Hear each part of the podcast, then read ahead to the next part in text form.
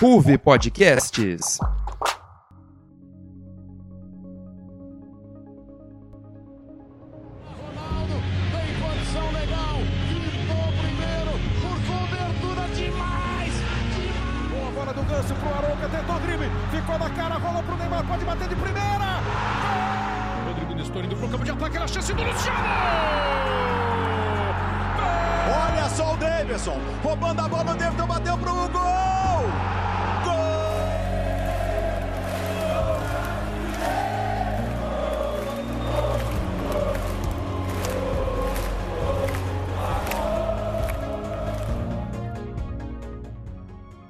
Meus amigos da Ruve Podcasts, sejam muito bem-vindos a mais um episódio do Arquibancada, nosso programa sobre o futebol brasileiro.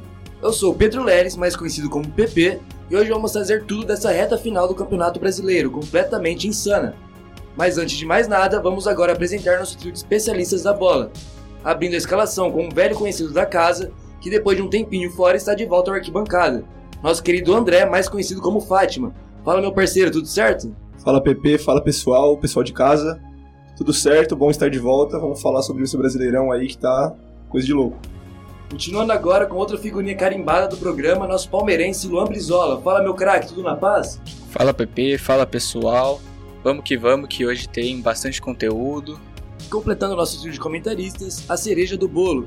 Nossa estreante do episódio, a corintiana Manu. Tudo tranquilo apesar do jogo de sexta, Manu? Nada tranquilo, mas tamo aí. Oi, gente. Oi, PP. Oi, galera. Aqui dou a deixa para a Manu que vai apresentar os destaques do nosso vigésimo episódio. Bora lá! É isso aí, PP e amigos. Tá na pauta.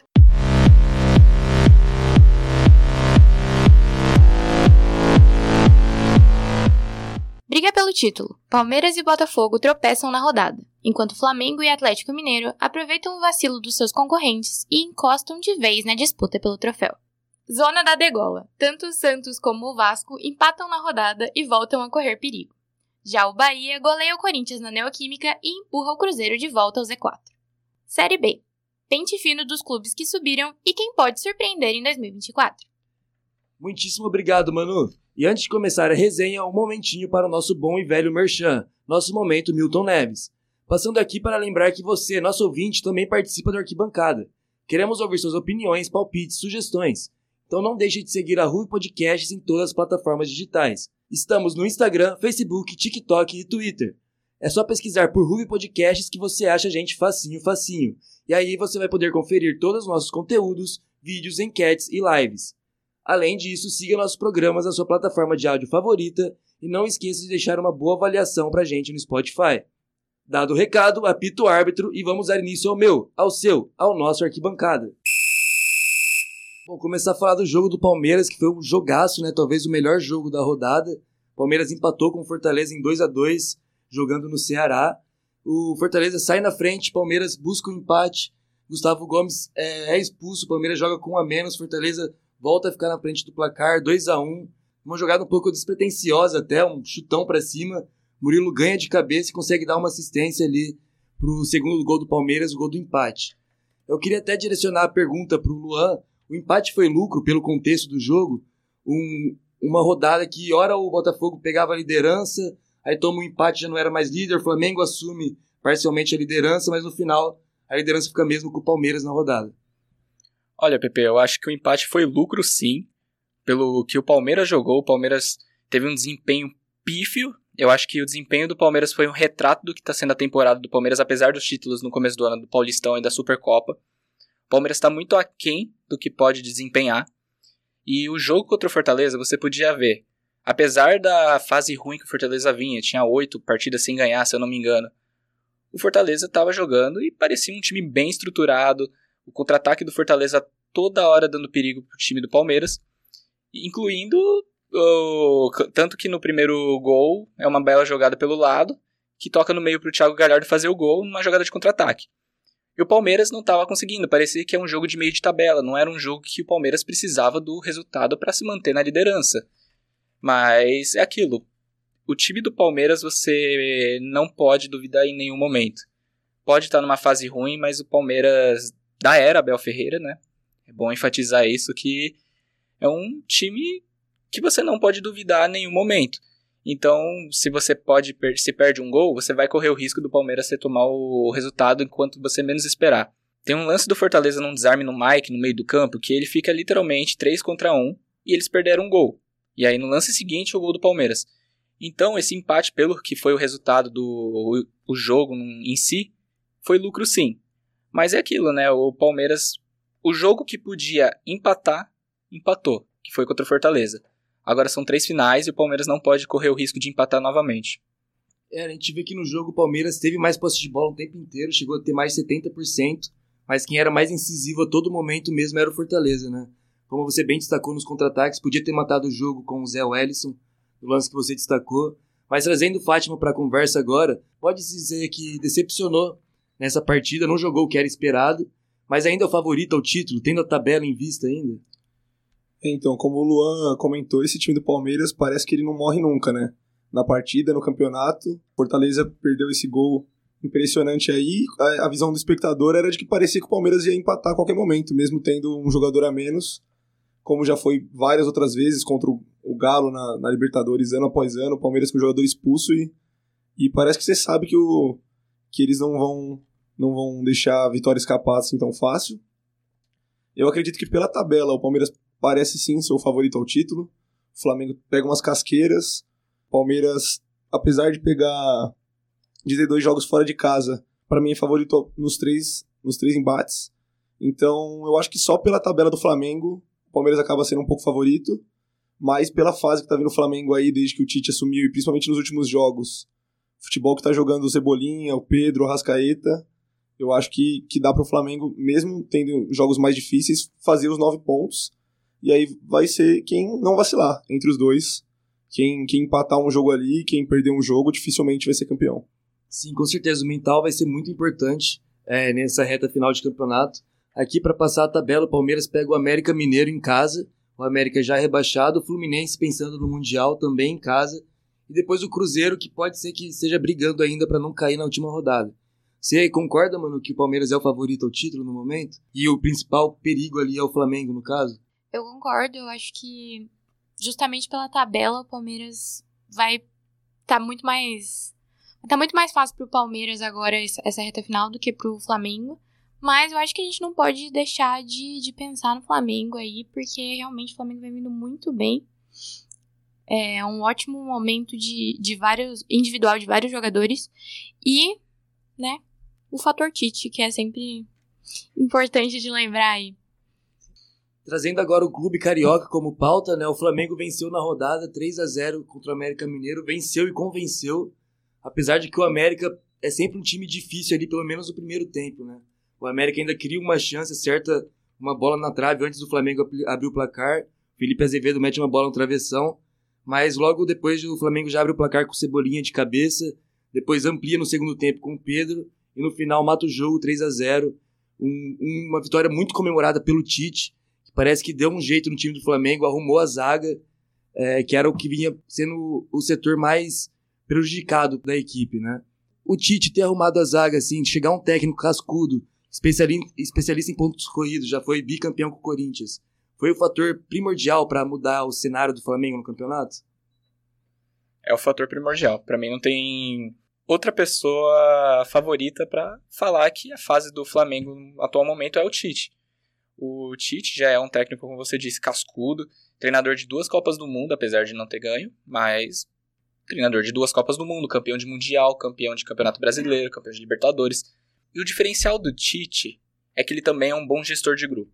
E o Flamengo, o que mais precisava, além de trocar a diretoria, que a diretoria eu acho que é o maior dos problemas, era que precisava de um treinador que tivesse gestão de grupo. Não é à toa que o Flamengo ganhou a Libertadores a Copa do Brasil com o Dorival, que o Dorival é um técnico de gestor de grupo. O Tite é um complemento disso tudo, é um técnico extremamente qualificado, principalmente para o futebol brasileiro, e é um técnico extremamente qualificado em questão de gestão de grupo. E aí junta esses dois fatores e dá no que o Flamengo agora retomou a boa fase.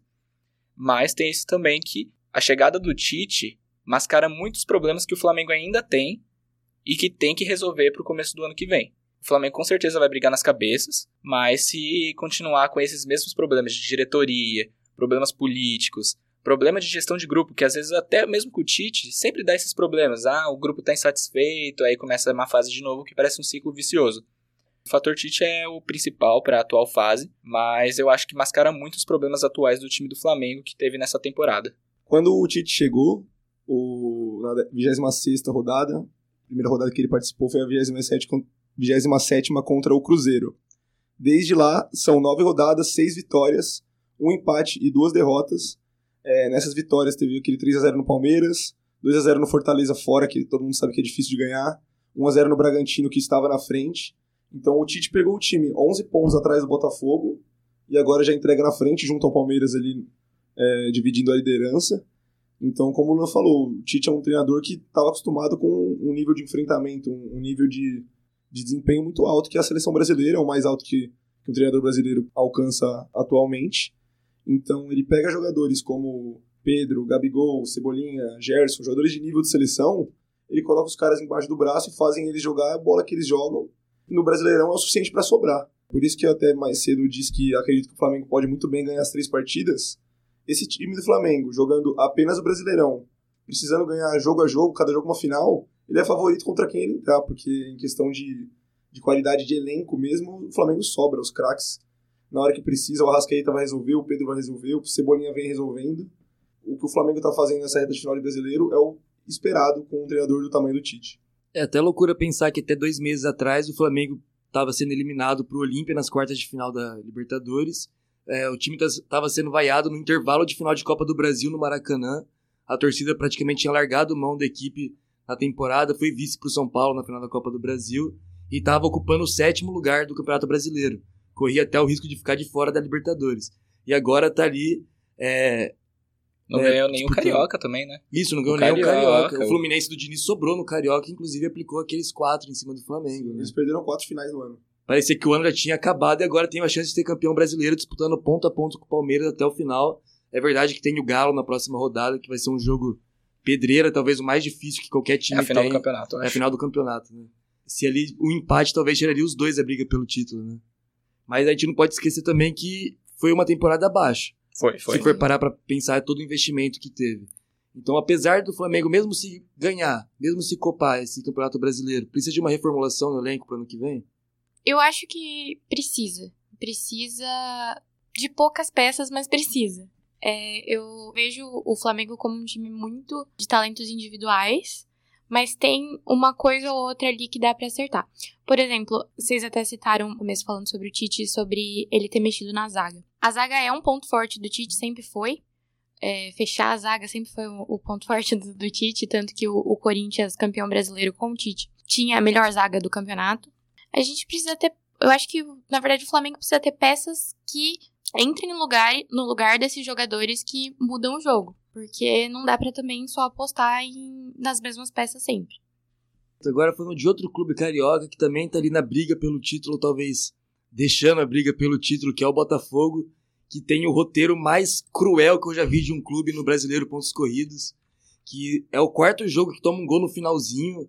É, teve a virada do Palmeiras, a virada do Grêmio, tomou gol no final contra o Bragantino jogando em Bragança, agora toma gol no final do Santos jogando em casa. É um roteiro muito cruel mesmo, domina a partida, como aconteceu contra o Santos. Teve mais posse de bola, teve mais chance criada, abriu o placar, levou até os 90 minutos esse placar, Tava pegando a liderança, ia retomar a liderança, mas toma o gol ali no final. O que falta mesmo para a equipe é que perdeu a confiança, o mental tá atrapalhando principalmente a equipe do Botafogo. Foi a zicada do Pedro Certezas. Não tem. O mental do Botafogo foi pro ralo, não tem o que falar. Alguns programas da, atrás do arquibancada, eu lembro que eu cantei a bola. Todo time na liderança do brasileiro sempre vai ter um timinho que vai ficar assim. Vai ficar mordendo, mas só com aquela pressão. Palmeiras foi assim, Flamengo foi assim. Acho que a exceção foi o Flamengo de 2019, que o Santos, apesar de ter jogado muito, não, não deu chance também o Flamengo. É que era um time outro patamar, era outro, né? Como... É outro time, mas Palmeiras 2018, Flamengo, o Palmeiras, quem foi 2020? O Flamengo 2020. Isso. Teve o Inter, Botafogo agora. Teve o Inter, o Flamengo ganha aquele título é. perdendo no Morumbi, então, né? E tem sempre isso, o Corinthians em 2017, o Palmeiras também tava cutucando. Sempre tem essa pressão. 2016, o Palmeiras teve a pressão do cheirinho do, da torcida do Flamengo. Exato. Foi uma pressão que esses times têm, que quando estão na liderança, eles têm que aguentar. E eu falei, O Botafogo só ganha esse título se segurar essa pressão. Porque essa pressão é muito forte e acaba mexendo com os jogadores. E o Botafogo, querendo ou não, é um time que não está acostumado com atualmente esse tipo de enfrentamento. Tanto time quanto elenco, né? Elenco, todo mundo, torcida, não tá tão acostumado, tá.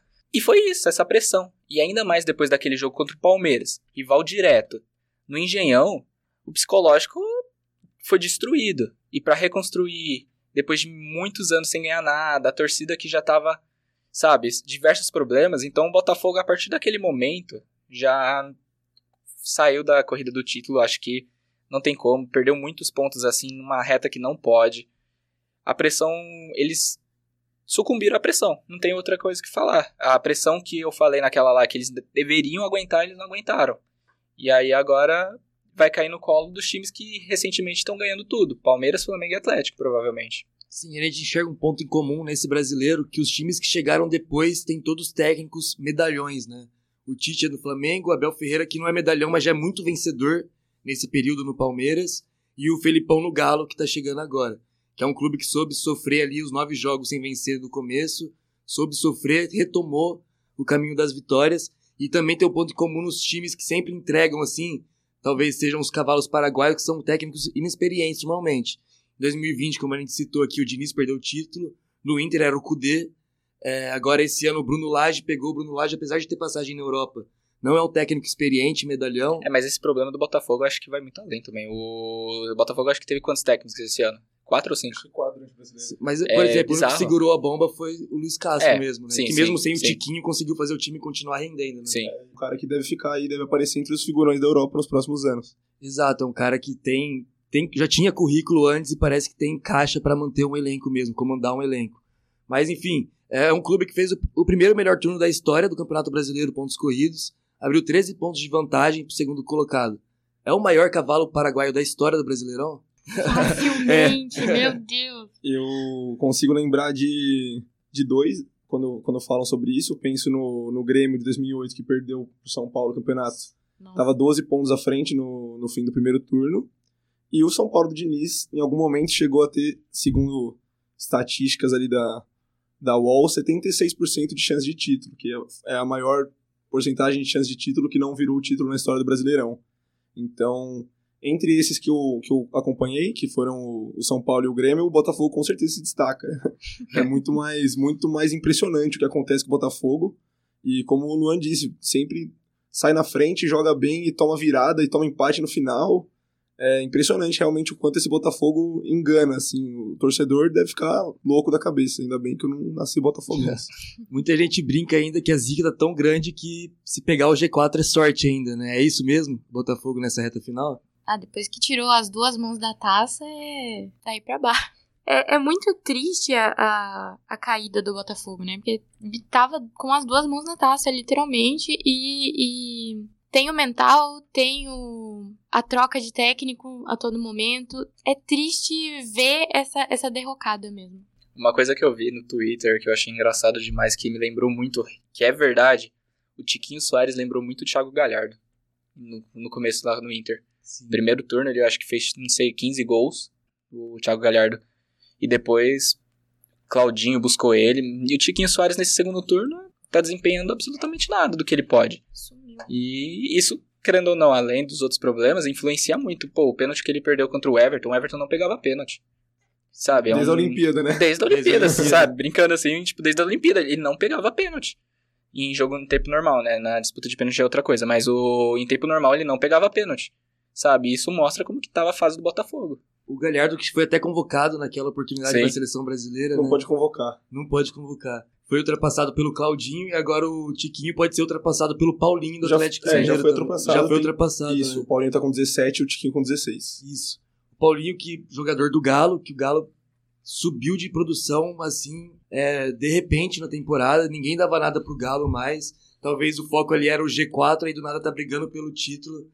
É, até nas últimas rodadas mesmo ali, quem tava na quarta cadeira era mais o Bragantino do que o próprio Atlético Mineiro. Mas, como a gente disse, os técnicos medalhões, é, o Felipão à frente do Galo é aquela parada. O Felipão tá no mercado, infelizmente, talvez porque mostra como o futebol brasileiro não evoluiu tanto. Se o Felipão tá no mercado, o time que ele assumir vai dar trabalho.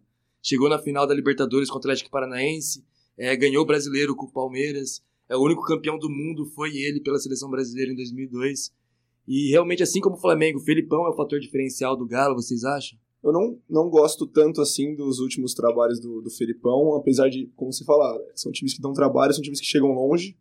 Como esse Atlético Mineiro tá dando trabalho, mas eu acredito muito na qualidade individual dos jogadores do Galo. Eu acho que o Galo era um time para brigar desde o início com o Palmeiras e Flamengo ali pela ponta, ou com o Botafogo, Grêmio, enfim, e demorou para encaixar. Mas agora, se você assiste os jogos do Galo, a maioria das jogadas do Galo é entre dois ou três jogadores ali na frente, que é o Paulinho, o Hulk e mais um que tiver envolvido. O Arana também, jogando é, o Guilherme Arana agora, chega né? bem e eles criam jogadas do nada mesmo, assim. Eu, eu parei para assistir os últimos dois jogos do Galo e situações de 3 contra 2, de 2 contra, contra 2, quebrando a linha. O, o Hulk é um jogador que faz muita, muita, muita diferença no futebol brasileiro, mostra o quanto também o futebol brasileiro peca em relação à Europa. Assim, os dois jogadores como o Hulk e o Paulinho são suficientes para ter um, um ataque de respeito, um ataque que faz diferença mesmo nos jogos.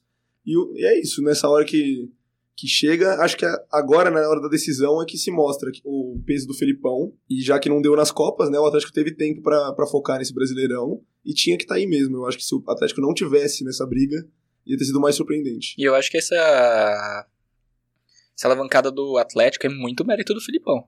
Muito por causa disso, porque eles têm jogadores muito qualificados individualmente, o Hulk, Paulinho, Arana, Zarate. São jogadores individualmente muito bons. Que o problema do Atlético, que o Atlético não tava com aquele problema político, tá? Tinha aqueles problemas das dívidas do estádio, um monte de coisa, mas não era um problema nível Flamengo que estava acontecendo, nível Corinthians que tá acontecendo a política do Corinthians desastrosa, do Santos. O único, acho que problema que o Atlético tava tendo nesse ano era o mental. E o Felipão é aquele cara, é, o- é um paizão. O Atlético tava mais precisando nesse, nesse ano, era um, nessa fase, era um treinador desse tipo. E o Felipão se encaixava muito. Claro, demorou pra engrenar as vitórias, mas depois que engrenou, você vê, Paulinho convocado com muita confiança, o Hulk acima da média aqui pro futebol brasileiro. Então, encaixou um time que, com as peças individuais, agora retomou a confiança, apesar de não ganhar os títulos esse ano. Ainda tá vivo no, no brasileiro.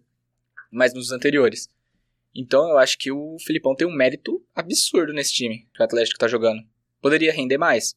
Poderia, mas eu acho que pra uma reta final de brasileiro tá mais que suficiente. Acho que o Filipão acaba caindo naquela mesma tecla do Tite, de ser um, um técnico de elenco, né? E ele faz o. fez o Atlético engrenar de um jeito que realmente, assim, precisava ter sido feito antes, sabe? Pra mim, vale destacar aí, antes de acabar sobre o Galo, que o Galo tem, entre os times da, de- da parte de cima da tabela, a agenda mais difícil. Que é Flamengo no Maracanã, que é o jogo do título ali pro Flamengo. São Paulo em casa, e depois o Bahia fora na última rodada, que o Bahia vai provavelmente estar precisando dos pontos. Então jogar lá é, é embaçado. É, eu acho que o jogo mais tranquilo deve ser contra o São Paulo, porque o São Paulo não ganhou um jogo fora de casa. O Atlético, se fizer o dever de casa, tipo, contra o São Paulo e fizer um jogo sério contra o Bahia, pode tirar uma casquinha, porque os outros jogos lá, apesar de, por exemplo, o Palmeiras ter uma tabela mais fácil, eu acho que os times da, de cima, todos sem exceção, pelo menos um vai tropeçar uma vez. Então, o Atlético, se fizer o dever de casa, jogar um, fizer um jogo sério contra o Flamengo e conseguir um resultado positivo, vem muito forte pro título.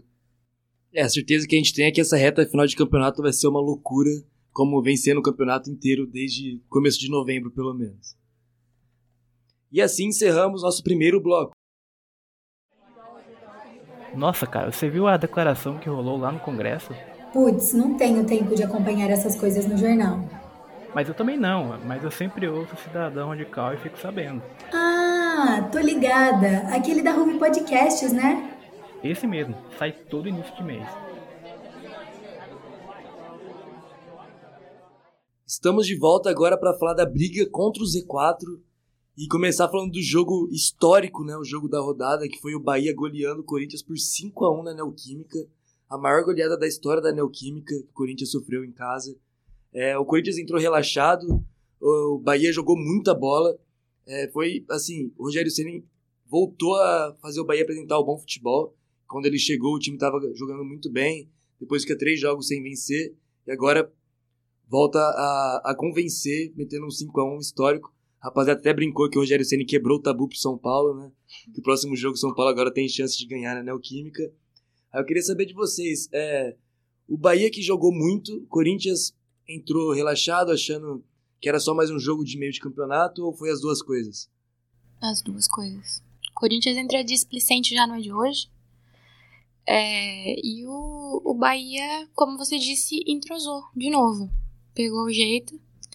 E mesmo em casa, não deu pro Corinthians. Mas é. Corinthians realmente não tem feito bons jogos há muito tempo. Não, é difícil assistir o Corinthians. E foi mais difícil ainda ver contra o Bahia, que tava engrenadinho, arrumadinho. É, acho que talvez tenha sido a melhor hora pro Bahia arrumar uma goleada desse tamanho. né, Confiança vai lá em Sim. cima. A confiança vai lá em cima numa reta final de campeonato complicadíssima, que a briga lá embaixo tá completamente insana. E agora o Bahia ele ganha um respiro a mais, talvez até em comparação aos outros, porque é um clube com um ânimo diferente. Ah, o Bahia vem forte. Agora essa goleada aí foi sensacional. Primeiro, além de ser o Corinthians, foi o Corinthians na casa do Corinthians, né? Então, é algo que pode retomar confiança. Tem jogo contra o São Paulo também. Só que e dentro de casa, né? Na Arena Fonte Nova. Então, o jogo do Corinthians foi o jogo para retomar confiança e e definir se o Bahia realmente vai se manter nessa posição, se ele vai querer manter o rendimento, porque o jogo foi contra o Corinthians, manter um jogo bem organizadinho. Claro, o Corinthians, o jogo do Corinthians foi o reflexo do que foi a temporada do Corinthians, né? Politicamente, principalmente. O Corinthians tá uma bagunça. O Corinthians está fazendo força para ser rebaixado, só que tem times piores, então acaba que o Corinthians ainda tá mais tranquilo, porque consegue ter times piores. Mas o Bahia vem muito forte agora. É, então acho que essa goleada foi extremamente importante para o Bahia e foi muito ruim para o Corinthians em diversos aspectos. O Corinthians vai pegar o Vasco, que também tá lutando muito para. Não tá jogando tão mal nos últimos jogos. Ou vai pegar o Vasco fora de casa. Vai pegar o Inter. É o Inter, né? Dentro de casa, se eu não me engano. Isso. E o Curitiba. O Curitiba ainda é já rebaixado, um time que pode ser mais tranquilo pro Corinthians. Só que não tem uma tabela fácil, então vai ser um, uma luta. Essa goleada teve dois opostos. O Bahia, que pode surpreender agora, se manter o rendimento, confiança lá em cima, e o Corinthians, que essa goleada pode ser completamente desastrosa, pode acabar com a temporada do Corinthians, o psicológico dos jogadores. É, foi um jogo que até durante a partida a gente percebeu que talvez tenha ficado barato 5 a 1 que o Bahia abre 3 a 0 no primeiro tempo e cria oportunidade para fazer até mais na primeira etapa.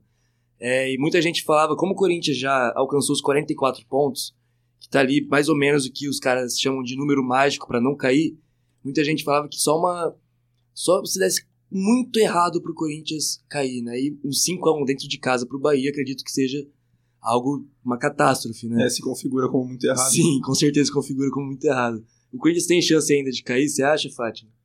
Eu acho que sim, eu acho que não tinha, não parecia ter até esse jogo. Parecia que o Corinthians ia ganhar ou empatar esse jogo e ficar tranquilo. Mas, como o Luan comentou, além de colocar o Bahia de volta no campeonato com uma moral totalmente renovada, ainda dá um, um susto, com certeza, pro torcedor corintiano. Que se a gente fala que os 45 pontos talvez sejam suficientes, 44 talvez não sejam. E o Corinthians vindo com essa fase. É, perdendo e perdendo com, com autoridade.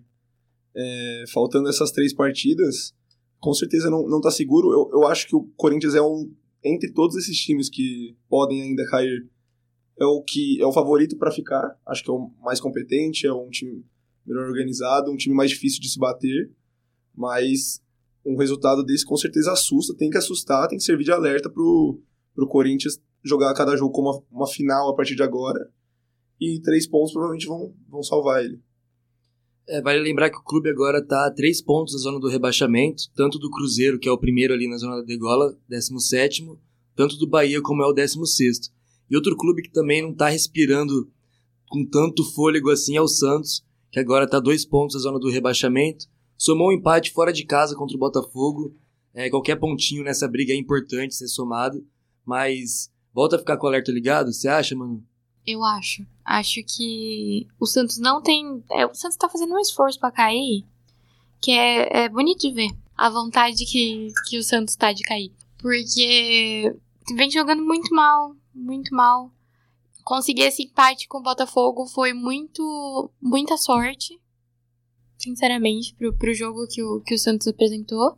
Eu acho que, que, tem que tem que sim ficar alerta ainda, tanto o Santos quanto o Corinthians, porque ainda tem tudo pra dar certo, mas tem tudo pra dar errado. É, o Santos tem que ficar muito alerta, né? Tá pegando, eu tava vendo aqui na tabela, vai pegar o Atlético fora, vai pegar o Fortaleza. Fluminense e o Fortaleza. É uma sequência muito forte. É que o Fluminense provavelmente vai tirar o time contra o Palmeiras e contra o Santos. E o GE agora acabou de publicar isso. Provavelmente eles vão, não vão jogar com o time titular. Mas mesmo assim, é um time, são times que podem dar trabalho. O Atlético não tá numa boa fase, mas.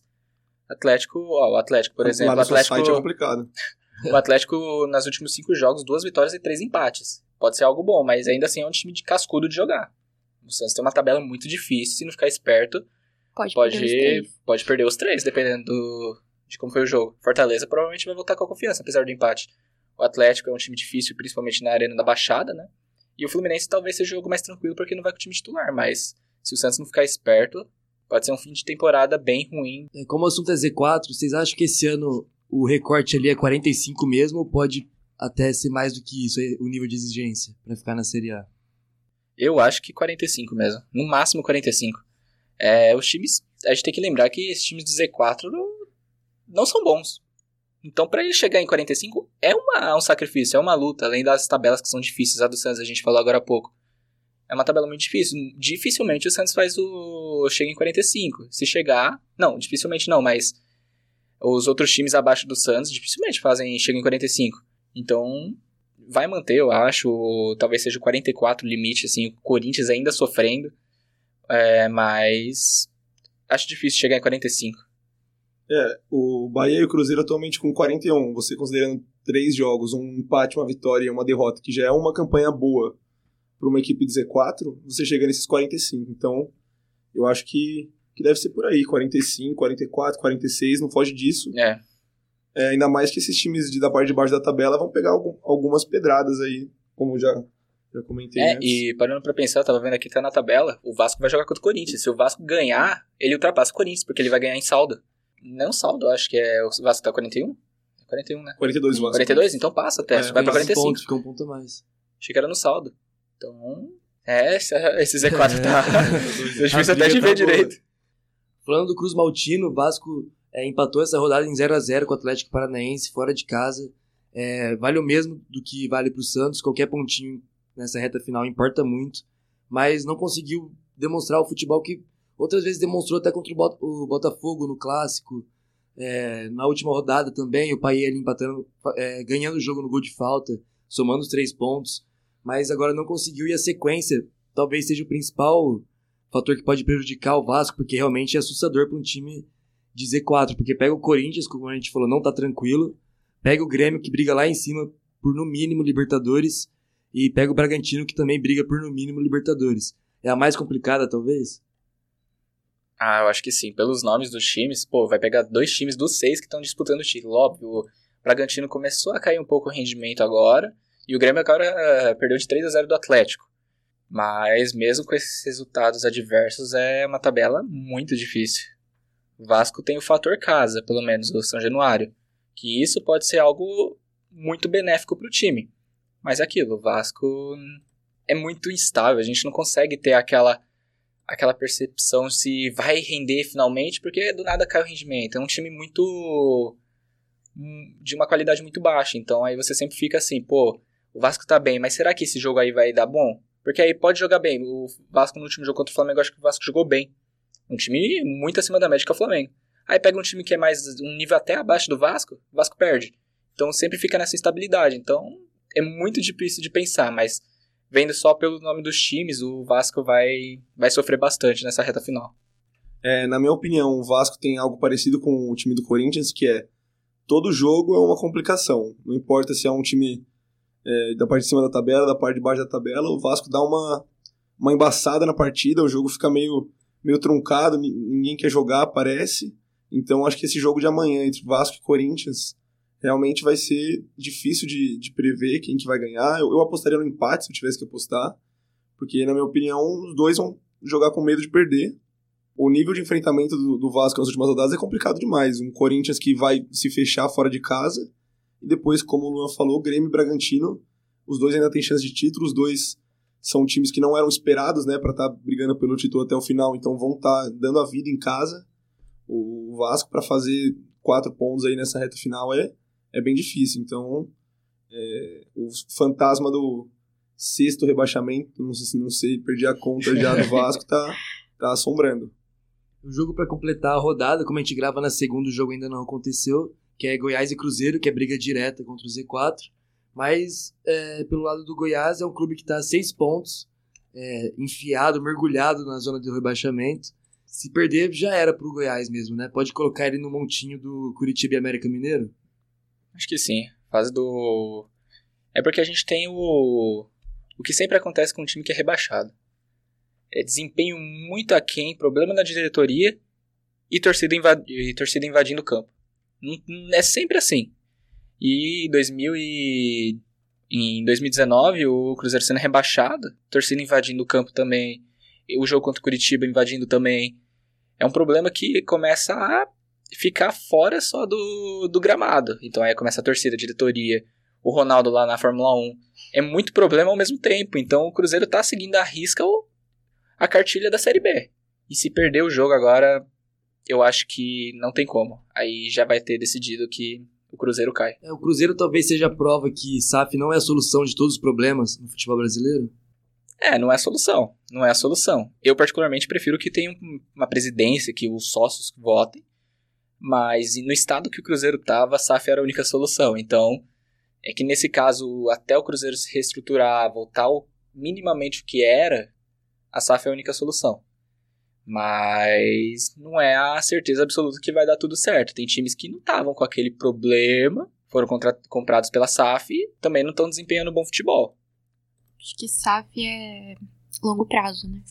E, e a, infelizmente não vai dar pro Cruzeiro. O Cruzeiro não tem tempo para se organizar.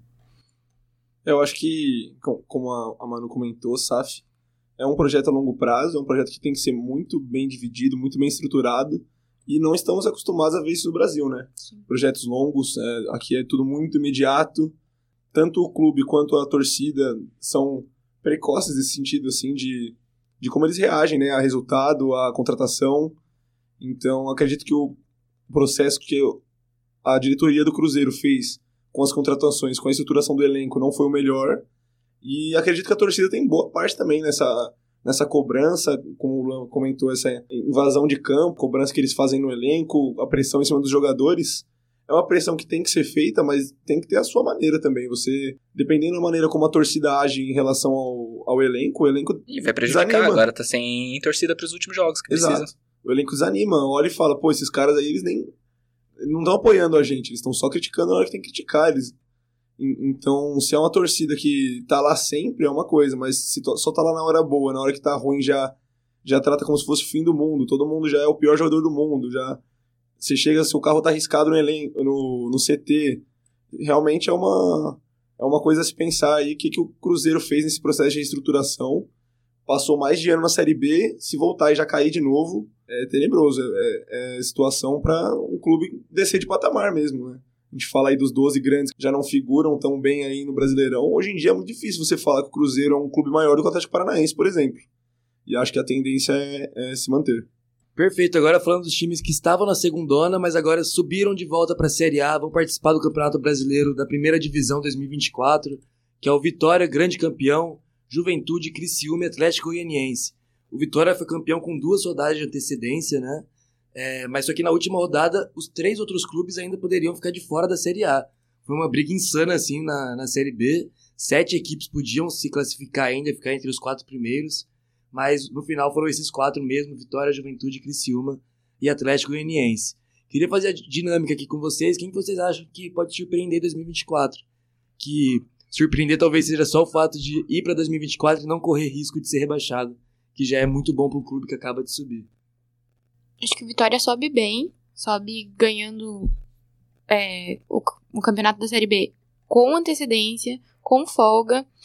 E acho que sobe bem e não corre risco de cair ano que vem, não. Porque acho que o Vitória sobe melhor que os times que vão cair da Série A. Ah, eu acho que o Juventude. O Juventude. É porque é difícil, porque o nível de de enfrentamento de uma Série B para uma Série A já destoa de tudo. Mas, então o Vitória pode ser o grande campeão agora, mas ano que vem já vai estar tá muito abaixo dos outros times. Eu acredito que o Juventude por causa da experiência do Nenê, se o Nenê continuar jogando. O Nenê ele tem uma bagagem, ele sabe como jogar o Campeonato Brasileiro, jogou várias vezes pro São Paulo, Vasco. Então acho que o Juventude se manter, o, pô, o estádio do Juventude tem um dos melhores gramados do Brasil. Se manter isso, a diretoria focada, o Juventude acho que pode se manter bem na Série A. É, eu, eu acredito que o Juventude também tem esse potencial para se manter bem, porque deu uma bela organizada é, no clube nos últimos anos. É um projeto que vem acontecendo, estava na cara que o Juventude eventualmente ia subir. O Atlético Goianiense é uma figurinha mais marcada, né, ultimamente, que a gente vem, vem assistindo no Campeonato Brasileiro nos últimos 10 anos aí, mas para mim não tem comparativo com o Vitória, ambos. É, o Vitória tem muitos jogadores experientes, que você fala, ah, aquele. O Vitória tem vários deles, Oswaldo, o Giovanni Augusto, tem o... O próprio Léo Gamalho também. O Léo Gamalho no ataque, então eu acho que são jogadores que são de Série A, por mais que não estejam na fase boa, são jogadores que estão acostumados a jogar na Série A ali naqueles times de baixo. E se você consegue mesclar alguns moleques com algumas contratações para um time que está subindo, um time grande como Vitória, somados a esses jogadores experientes, eu acho que é o, é o plantel que você merece, que você precisa para se colocar na Série A no ano que vem de novo. Porque convenhamos que os quatro vão brigar para não cair. Exato. Muito provavelmente, pelo nível do Campeonato Brasileiro atualmente. Então, eu acho que o Vitória é o melhor estruturado entre eles e é o maior também tamanho de torcida, de tradição acho que tem tudo para acabar em, em, como primeiro entre esses quatro. Eu também destaco o Vitória, porque não tem como, é um clube que fez uma campanha exemplar do começo ao fim da Série B, foi campeão com antecedência, e é isso, como os quatro não são clubes ditos grandes no futebol nacional, que sempre estão conquistando, levantando troféus, também não tem uma, uma renda tão alta, né? Também não vai poder gastar, não tem uma verba tão, tão alta para gastar no, no ano que vem, deve brigar realmente para não cair. E junto com o Vitória eu destaco também o Atlético Goianiense, porque é um clube que até no passado também figurava em competições continentais. Eu acho que isso dá uma casca não só para o elenco, que manteve algumas peças, mas também para quem trabalha dentro do clube, que começa a se acostumar a brigar por coisa grande. Se você quer saber sobre todas as séries do momento, o Central Perk é o podcast certo para você. Aqui debatemos os principais lançamentos dos maiores canais de streaming um programa de episódios mensais que, acima de tudo, é uma conversa entre amigos. É isso, minha rapaziada. O árbitro aponta o centro do gramado e assim se encerra o arquibancada de hoje. Eu me despeço por aqui e muitíssimo obrigado a você que nos acompanhou nessa resenha. Se você gostou do episódio, por favor, não esqueça de curtir, compartilhar com os amigos, postar nos stories e deixar os coraçõezinhos, que isso nos ajuda muito. E por favor, meu amigo, não vacile, hein? Já ative as notificações para garantir o próximo episódio. Agora eu passo a palavra aqui para os meus craques da informação também se despedirem de vocês. É, valeu pessoal, Fátima aqui, obrigado para quem acompanhou até o final. Se tiver como comentar aí em algum lugar, comenta aí quem vocês acham que vai ser campeão, porque a briga tá boa, muito difícil de palpitar, então tem que escrever, né? Porque ficar falando que um vai ganhar, que o outro vai ganhar, e chegar na hora e falar que acertou é fácil, quero ver falar um só. Muito obrigado, nosso querido ouvinte. Foi muito gratificante fazer o programa de hoje, teve muito conteúdo muito debate, né? G4, Z4, Série B. E obrigado a Manu, Fátima, o PP pela participação aqui. Foi muito bom fazer o programa com vocês. Obrigada, gente. Obrigada por terem me convidado. Foi muito legal participar aqui com vocês. E espero estar aqui mais vezes. Muito obrigado, Fátima. Obrigado, Luan. Obrigado, Manu. Tamo junto, meus ouvintes. E é isso. Até mais. Ruve Podcasts. Essa é uma produção do Núcleo de Esportes da Rui Podcasts e contou com roteiro, apresentação, pauta e locução de Pedro Leles, comentários de André Vitor Lima, Luan Brizola e Emanuele Lima, edição de som de Pedro Santos e Augusto Angeli, produção de Pedro Leles e edição geral de Carolina Nogueira.